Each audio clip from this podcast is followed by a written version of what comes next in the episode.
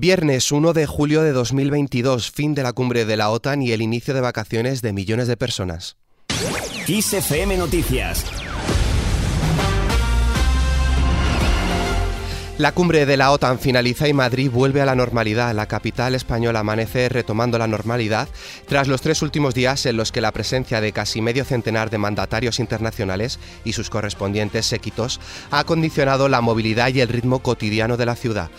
Al finalizar la cumbre, el presidente estadounidense Joe Biden ha dicho que la alianza atlántica se ha vuelto más fuerte y unida que antes de la cumbre.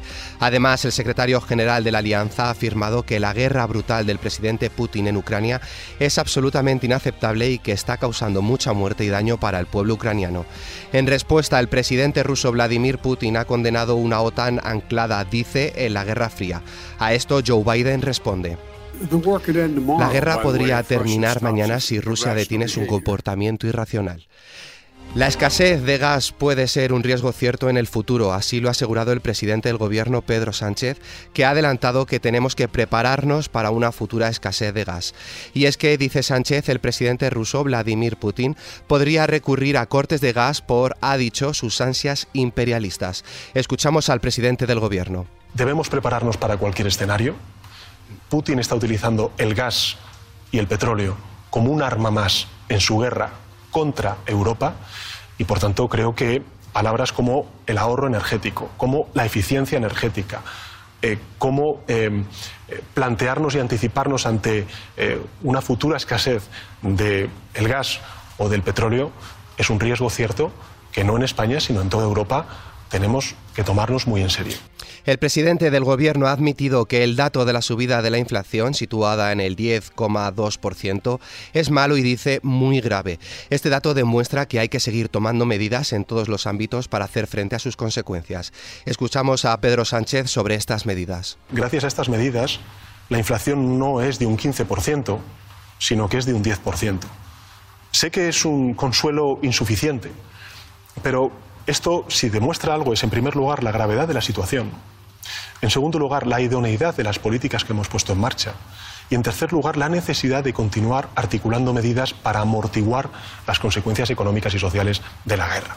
Por su lado, Alberto Núñez Feijóo cree que la inflación la están pagando los ciudadanos. El presidente del Partido Popular ha advertido de que con una inflación que supera los dos dígitos hay que tomar una decisión. O la pagan los ciudadanos o se solidariza el sector público. En este caso ha lamentado que en España la inflación la están pagando, dice, los ciudadanos. Y es que ha subrayado no hay mayor recorte que recortar la renta a todas las familias españolas un 10%. Pedro Sánchez pide llegar al 2% del Producto Interior Bruto en defensa en 2029.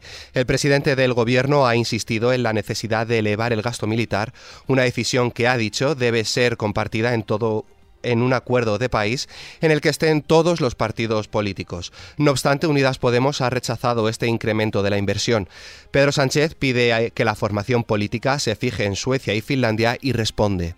Ser solidarios y responsables significa pues evidentemente si tenemos ahora mismo una amenaza cierta, real, en el flanco este, en el flanco oriental de Europa, comprometernos enviando eh, eh, más militares, más tropas, ayudando a Ucrania en todos los aspectos, como estamos haciendo, pero evidentemente también garantizar una mayor inversión en defensa, eh, que es un compromiso que además he querido explicitarlo del 2% del Producto Interior Bruto de aquí al año 2029.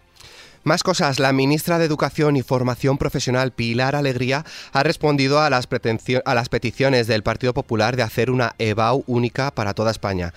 Alegría ha señalado que el Partido Popular, cuando ha gobernado con mayoría absoluta, ni se ha planteado esta prueba única que tanto reclaman. La ministra ha abogado por que se respeten las competencias de las comunidades autónomas y de las universidades. En esta línea de educación, Isabel Díaz Ayuso responde a la pregunta sobre la polémica generada por las becas en bachillerato formación profesional, independientemente del nivel adquisitivo.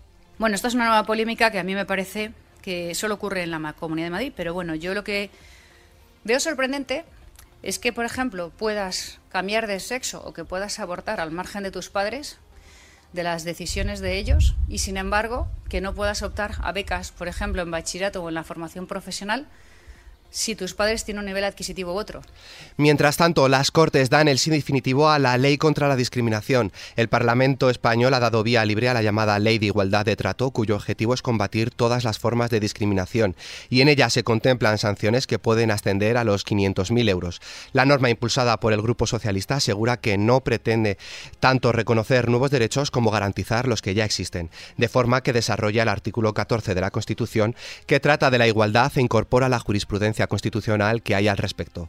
Fuera de nuestras fronteras, los países de la Unión Europea y la Eurocámara han llegado a un acuerdo para regular por primera vez en el mercado comunitario todas las criptodivisas. La regulación del mercado de criptoactivos busca poner orden en el mercado de unos activos cada vez más usados como medio de pago o inversión, pero que no están sujetos a ninguna de las reglas ni garantías por las que se rigen los servicios financieros tradicionales.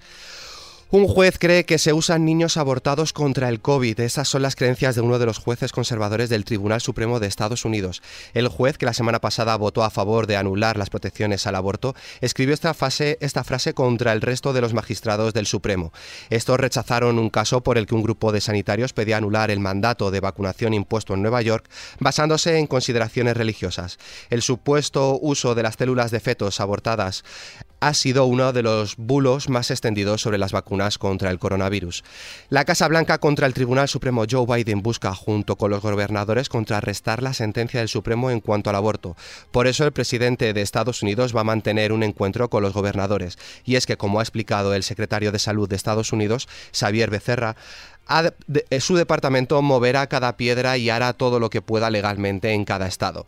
Seguimos en Estados Unidos. Nueva York se dispone a restringir el porte de armas de fuego en lugares públicos. El, el caso surgió de una demanda interpuesta por dos particulares y la Asociación de Rifles y Pistola del estado de Nueva York. La acusación demandó a este estado por prohibir llevar armas de fuego en público, pese a que permite a sus residentes llevarlas ocultas en la calle con una autorización especial si alegan una necesidad específica de autodefensa. Más al sur, el Ministerio de Energía Eléctrica de Venezuela y la Corporación Eléctrica Nacional evalúan la instalación de parques de energía solar como una medida para aportar estabilidad y confiabilidad al sistema eléctrico del país. Venezuela es uno de los países latinoamericanos que mayor potencial tiene para generar energía solar, pero la falta de políticas públicas y de inversión han impedido que el sol sea una opción para atender el sector eléctrico, que ha enfrentado varias crisis desde 2009. Costa Rica y Nicaragua aplican evacuaciones preventivas y Panamá ha activado sus equipos de socorro ante los efectos del, del, potencial ciclón tropical 2, que se encuentra ya en el suroeste del Mar Caribe y se espera que se fortalezca en su camino hacia Centroamérica hasta convertirse en la tormenta tropical Bonnie. Primer día de julio y muchas personas comienzan sus vacaciones. 39 drones y 34 motos camufladas serán parte del dispositivo que controlará la primera operación salida del verano. Están previstos 4,5 millones de desplazamientos por carretera en toda España. Para quienes vayan a hacer viajes más largos, huelga en los aeropuertos. Las dos primeras jornadas de huelga en EasyJet, los días 1 y 2 de julio, coinciden con las dos últimas de Ryanair en España. Ambas compañías coinciden en diversas rutas, por lo que la reubicación de los pasajeros afectados será complicada. Otra opción de viaje, Renfe pone hoy viernes en funcionamiento los servicios trenes de alta velocidad que lanzan el este y el norte peninsular a través del nuevo túnel construido en Madrid. Según ha informado Renfe, la apertura del túnel y la nueva conexión permite recuperar el servicio entre Alicante, Albacete y Gijón, que no se presta desde 2020 debido a la pandemia. Con esta noticia nos despedimos por hoy. La información continúa puntual en los boletines de XFM y como siempre ampliada aquí en nuestro podcast XFM Noticias. Con Susana León en la realización, un saludo de Álvaro Serrano. Feliz viernes. Y si eres de los que tiene suerte, felices vacaciones.